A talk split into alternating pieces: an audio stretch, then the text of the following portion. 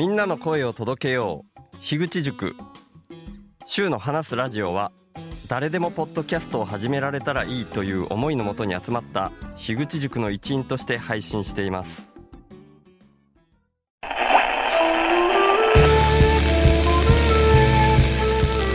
週の話すラジオショートバージョン。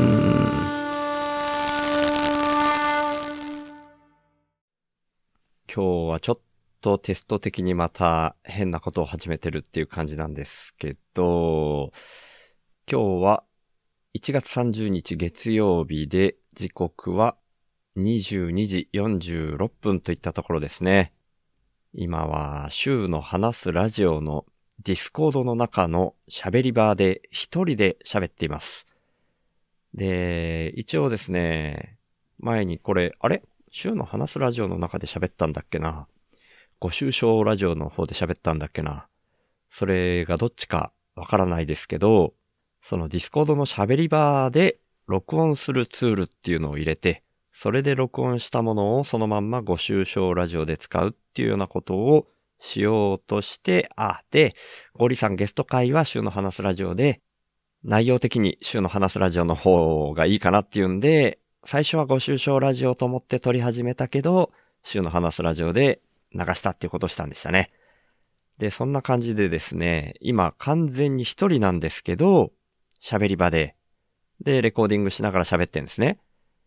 で、これは一人だったら、もう確実にボイスレコーダーの方が音質がいいってことは分かってるので、まあ実はボイスレコーダーの方もレコーディングしながら今喋ってるんですけど、週の話すラジオのディスコードの中の喋り場にいるっていうのがですね、ごシュウ笑ラジオの方は基本的に週の話すラジオのディスコードの喋り場でレコーディングしてっていう風にやったら、出演してくれる人、週の話すラジオのディスコードの中に入ってくれていて、で、今回お笑いの番組をやるっていうことに手を挙げてくれた方々が気軽に入ってきてそれで録音できるっていう意味で、その形で進めてるんですけどね。今ですね、そのご愁傷ラジオの収録の調整さんっていうのを共有させてもらって、そこに入力をお願いしてる感じなんですけど、それで今週、1月30日からの1週間の日程を入れてるんですけど、まあみんなね、ちょっと あんまり入力してくれてなくて、で、手を挙げてくださった方々をメンションした上で調整さんを置いといたんですけど、今のところですね、ゴリさんだけが入れてくれてるっていう感じなんですね。で、ゴリさんはね、このディスコードの中で手を挙げてくださったってわけじゃなくて、確か、なんかのミーティング、えー、っと、4月1日2日のイーカレンパレットのオフ会のためのミーティングの中で、それのアフタートーク的なとこで直接誘ったんだっけなそんな感じだったと思うんですけどね。だから、まあ、入れる時には入ろうっていうふうに思ってくださってるのかもしれないっていう感じですね。なので、まあ、ゴリさんに限らずですけど、誰かが入ってきたら、その時点で急遽、ご愁傷ラジオの収録っていうのが始まると思うんで、一人喋りは週の話すラジオ用で僕喋ってるんですけど、途中で急にぶつ切りになるかもしれないので、その辺をあらかじめご了承いただければと思います。まあそんな感じでですね、ご愁傷ラジオの方の誰がいつでも入ってきてくれてもいいようにっていうことで、ただただ待機するっていうのももったいないんで、であれば一人で喋り場でなぜかレコーディングもしながら、それを週の話すラジオの配信に回すっていう風な、そんな動きでやっております。わかりづらくてすいません。っていうようなところで行きましょう。週の話すラジオ。話すは手放すの話す。いつもなんか変なことばっかり始めてる週ですけど、この何かしら新しいことを始めるっていうのはですね、精神衛生上は結構いいんじゃないかなっていうふうに考えてたりもしますね。これはどうなんでしょうね。なんか、飽きるっていうテーマで、しょうまさんと一緒にやってる別のポッドキャスト番組の、週と章の道のりへの道のり、略して道のりの方でも、飽きるをテーマに喋ったりしたことありますけど、やっぱり飽きちゃうと、やる気がなくなるみたいな心の動きってあると思うんで、何かしら新しいことをやるっていうので、飽きるっていう要素を避けるというか、飽きずに済むみたいなところもあると思うんで、結構いいんじゃないかなって思ってるんですけど、でですね、今日メインで喋ろうと思ってるのが、そのさっきから話してるご愁傷ラジオのことに絡むんですけど、最新回がですね、この収録している今日1月30日から見ると、その今日の早朝、まあ実際には僕の生活の中で言うと昨日になるんですけど、日付が変わって1月30日になった真夜中に配信したっていう感じなんですけど、その1月29日から30日にかけての夜に、道場15分の収録があったんですね。で、そんな流れの中で、道場15分の収録の方は2月分をもう全部撮り終えて、一緒にやってる紫さんと栗原さん。あ、一応またちゃんと紹介しとこうかな。紫の波っていうポッドキャストをやられてる紫さんと栗原ジオっていう番組をやられてる栗原さん。両方樋口塾の仲間でもあって、僕の中では道場15分のつながりが一番強いお二人ですけど、そのご愁傷ラジオの方にも初回に栗原さんは出てくださってるし、2回目というか、収録として2回目の収録の時には紫さんも出てくださってるっていう感じですね。で、そんなお二人と道場15分のアフタートークのさらにその後、もう収録は関係なく、ズームで繋いで飲みながら雑談してたんですね。で、そんな中で、僕がこのご愁傷ラジオの手を挙げてくださった方々が、なかなか調整さんに入力してくれないんだっていうような、そんな話をね、アフタートークの飲みの中で話してたんですよね。で、そしたら紫さんが、じゃあ今この流れで、このまんま、ご愁傷ラジオの裏話みたいなことを3人で話しましょうかっていうふうに言ってくださったんですね。なんで、昨日の夜そのままご愁傷ラジオの収録っていうのを3人でしたんですけど、で、その中でですね、僕まあまあもう楽しくなっちゃって酔っ払ってたっていうこともあると思うんですけど、途中で話してた内容、基本的にはそのご愁傷ラジオをどう進めていったらいいかっていう相談ベースで話してたんですけど、そんな中でですね、ちょっと僕も酔っ払ってたせいか本当に自分でも意外だったんですけど、自分の考えがスラスラスラってこう言語化できた部分があったんですよね。なんでそのことについて、これ週の話すラジオで一人喋りでしてる中では、なかなかあんな風にスラスラとは出てこなかったなっていう風に思ったもんで、それについて話そうと思うんですね。で、その内容についてここで今説明した上で話を続けるっていうのも全然いいと思うんですけど、もうこれはそのご愁傷ラジオの僕がそういうふうにスラスラ話が出てきたなって思ったその部分を流してしまった方がわかりやすいと思うんで、ちょっと今からその音源のその部分を流させていただこうと思います。どうぞ。全くもって合ってます。だから紫さんがさっき挙げてくれた案はめちゃくちゃありがたいんですけど、伝わってないからこそ笑いになるかなみたいに思ってるとこもあって。ああ、うんなるほどね。それを、あの、そうでしょ？いや、違う、そうじゃないんだよね、みたいな。そうそうそうそう。まあまあ。それはそれでいやいうん。それがいいよ。なるほどね。はうんいはい。うんうん。いや、もうだから、周さん一生納得しない番組ですよね、きっと。そうそうそうそう。でも、これって人生ってそうだと僕は思ってるんですよね。うんうん一生納得ってしないと思ってて、人生って。その日その瞬間はあるけど、結局また次の日が来るし、うんうん。え、また納得しないままし人生って終わるんですか？終わりますよ。これは。と思ってますよ。え、そう思ってない？思ってななマジっすか？え、だって、ある日、いやー満足と思ったじゃないですか。い。うん。でもそれ絶対長続きしないですよ。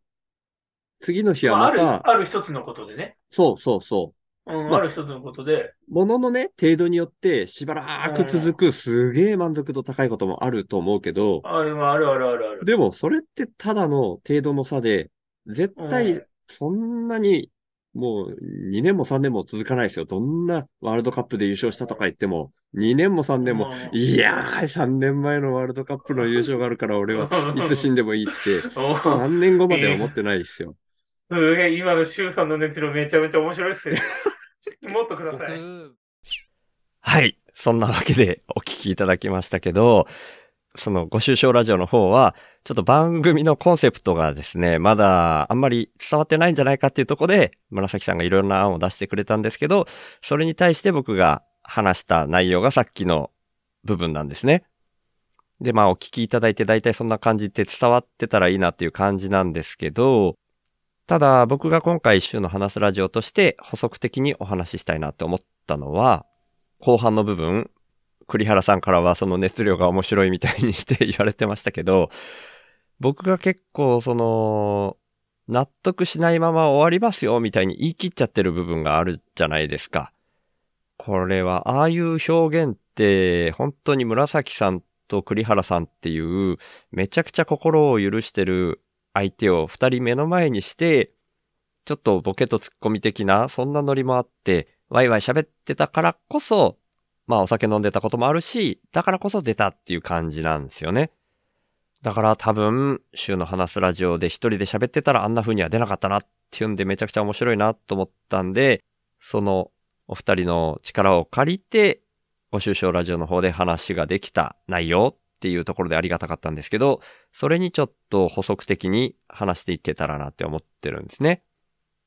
で、実際あの話を聞いただけで、なんとなくこう、あ、そりゃそうかって思ってくださった方もいるかもしれないし、いやいや、そんなことはないぞって思った方もいるかもしれないですね。で、これは僕の生き方っていうか、まだなんか人生に納得するしないっていうのを、ワールドカップ優勝みたいな例を出したみたいに、何かを成し遂げたら嬉しい。で、それの道半ばだったら納得しないまま人生が終わるみたいな、そういう表現で言うと、まあ、ある意味レイヤーとしては浅いのかもしれないなと思ってもいるんですね。もう、日々、表面上ではいろんなことが起こるけど、基本的にはどの瞬間に死んでも、いつでも納得できるっていう風に常に意識している。常にっていうのはちょっと語弊があるかな。おおむね意識してるみたいな、そんな人もいるような気がするので、そういう人にとっては全然当てはまらない話かもしれないなっていうのは、後で聞き直して思いました。ただそれって、僕の中では、ちょっとゴリさんゲスト会の中でお話ししたことにもつながると思ってるんですけど、ゴリさんが生まれ変わったら何になりたいですかっていうふうに聞いてくださった時に、僕はまあ生まれ変わってからじゃなくてもこの人生でもそうだけどっていう前置きをした上で、悟れるもんなら悟りたいっていうふうに言ったんですね。まあちょっと言い換えとして、ゴータマ・シッダルタさんになりたいみたいな言い方もしましたけど、まあそんな感覚は今でも持っていて、だからそういうある意味で、まあ、そのお釈迦様ほどじゃないにしても、いつ死んでもいいなっていうふうに基本的に思える人っていうのは、ある意味、そのことを悟っちゃってるそういうふうに言えるんじゃないかなとも思ってるんで、その意味では僕はまだまだそういう境地には立てていないと思ってるんですね。だからこそ、生まれ変わったらというか、この人生でもまだそこを目指したいみたいに思ってるっていうところがあって、だからそれは僕にとってはその満足できるほどの悟りができれば、もういつ死んでもいいっていうふうに常にそれ以降はずっとそういうふうに思って生きていけるのかもしれないですね。ただまあ、さっきご愁傷ラジオの方の音声の方で言ったみたいに、基本的には、ワールドカップ優勝とかそういう日々起こる、それぞれの出来事、それによる満足度っていうのが、結構人生を支配してるんじゃないかなっていうふうにも思ってるんですよね。なんでその意味では、本当に満足した瞬間にぴったり死ぬみたいなのはめちゃくちゃ難しいから、まあ、まず、基本的には人生に納得して死ぬっていうことは、できないと思っといた方が楽なんじゃないかなって思ってるんですよね。これ喋りながら思いましたけど、ゴリさんが生まれ変わったら石になりたいっておっしゃったのとも、ちょっと感覚として似てるのかもなーって勝手に思いましたけど、まあ、ゴリさんに聞いたら、いやいや違いますって言うかもしれないですけどね。でもあのゴリさんの話聞いた時にはね、なんていうか、まあ、ちゃんともうちょっと深掘りして聞ければよかったんですけど、本当はもっと自由になりたいんじゃないのみたいなことをゴリさんおっしゃってたから、その意味では、石になるって、むしろ不自由になるっていう意味では、さっき僕が言ったみたいな諦めの境地にちょっと近いのかなと思ってもいるんですよ。だから僕自身もそういう意味では、悟りたいと思いつつ悟れる、本当に悟れたって思えるまでは、どっちかっていうと諦めの境地にいた方が楽なんじゃないかなって思ってるんで、その意味でゴリさんにも勝手に共感したつもりになってはいるんですけど、人生に納得して死ねるかどうかで言うと死ねない確率の方が高いって思っていた方がまだ楽だなと思ってるし、そういうもんだよなっていう風なところで、いや、そんなのは嫌だっていうような欲求、それを抱えながら生きてたら、死ぬ瞬間には悔しいって思いながら死なないといけないなっていう感じがするんすよね。だからもうこれは運欲というか、運欲って言っちゃダメなのかもしれないけど、まあ僕の今の感覚では運欲なんですけど、運よく悟ることができたら、そういう境地から抜け出せるかもしれないけど、それが、まあ運よくできないんであれば、むしろ、どの瞬間に死んだとしても、納得できないみたいなもん、そんなもんなんだから、最初からそこを手放していた方が楽なんじゃないかなっていう、そういう感覚が僕にはあるっていう話をね、補足的に今日は話したかったっていうところでしたね。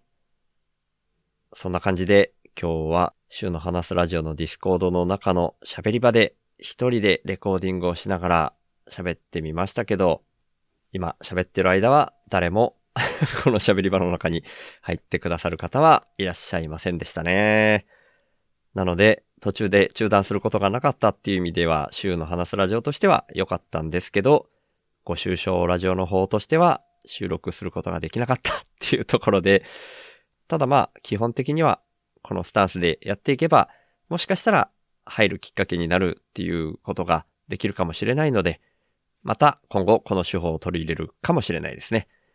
まあ週の話すラジオだけ聞いていらっしゃる方にとっては全く関係ない話なんですけどね。はい。今日はそんな感じでした。ということで、週の話すラジオ略して手法は HSP っていう先天的なビビリとして生まれた僕、シュウがビビリだからこそ問題の根本原因に意識が向いて、最終的には個人単位じゃなく世の中全体の問題点にビビリが反応しちゃうこと、それを発信することに僕の生きる役割があるんじゃないかと思って、そんな僕の意識を日々発信する番組です。僕からは今の世の中が滝壺に向かう船みたいな環境問題をはじめとした社会課題が加速度的に大きくなってるっていうふうに感じられてるんですね。だから僕がビビりすぎるせいでできたメタ認知というか、そこから来る意識と問いを投げるみたいな感じがこのポッドキャストの位置だと思ってます。僕はそんな滝壺に向かう船みたいな状況は間違いなく人間が作り出していることだと思ってて、人口自体加速度的に増えていることもあるし、人間の欲望も大きくなりすぎてるっていうふうに感じてます。で、その原因として、人間の欲望を増幅させてしまうような特徴をだんだん強めてきてしまっているお金っていうものが一つあると思っていて、そんなお金みたいな何かが入ってこないと、インプットされないと、自分からもアウトプットを出さないよーみたいな交換条件的なインプットが先な構図も感じてます。だとしたら、アウトプットが先な構図に逆転させることで、滝壺に向かうスピードが緩和されるんじゃないかなって思ってます。で、そんなアウトプットが先っていうイメージなんですけど、生きていくために最低限のことで満足するみたいなのも大事だと思っていて、だから僕はこの手放すをテーマにしてるんですけど、僕は幸せっていうものは相対的なものでしかないっていうふうにも考えてて、人との比較って意味じゃなくて、自分個人の単位で見たときに、沈んだ状態からちょっとマシになって浮かび上がってくるそんな風に幸せってのは、心の状態が相対的に変わったときに感じられるって意味なんですね。それだったら、どこのどの位置にいても変わらないんじゃないかなって僕は思ってるんですけど、だから原始人であっても、超貧困国の人であっても、全く変わんなくて、お金がないと幸せにならないとか、そんなことは全くないし、最低限生き延びられるっていうところで満足する人が増えれば、余剰も出やすい。で、その余剰分は、お裾分けみたいな形で回していける、みたいなのが僕のアウトプットが先のイメージです。そのために自分自身の才能みたいなものを無条件にアウトプットとして先に出す、みたいな動きが大事だと僕は思ってるので、こんなビビリの僕に一番向いたこととして、この意識をポッドキャストで発信してるんですね。だから、2022年以降、いわゆる雇われをやめて、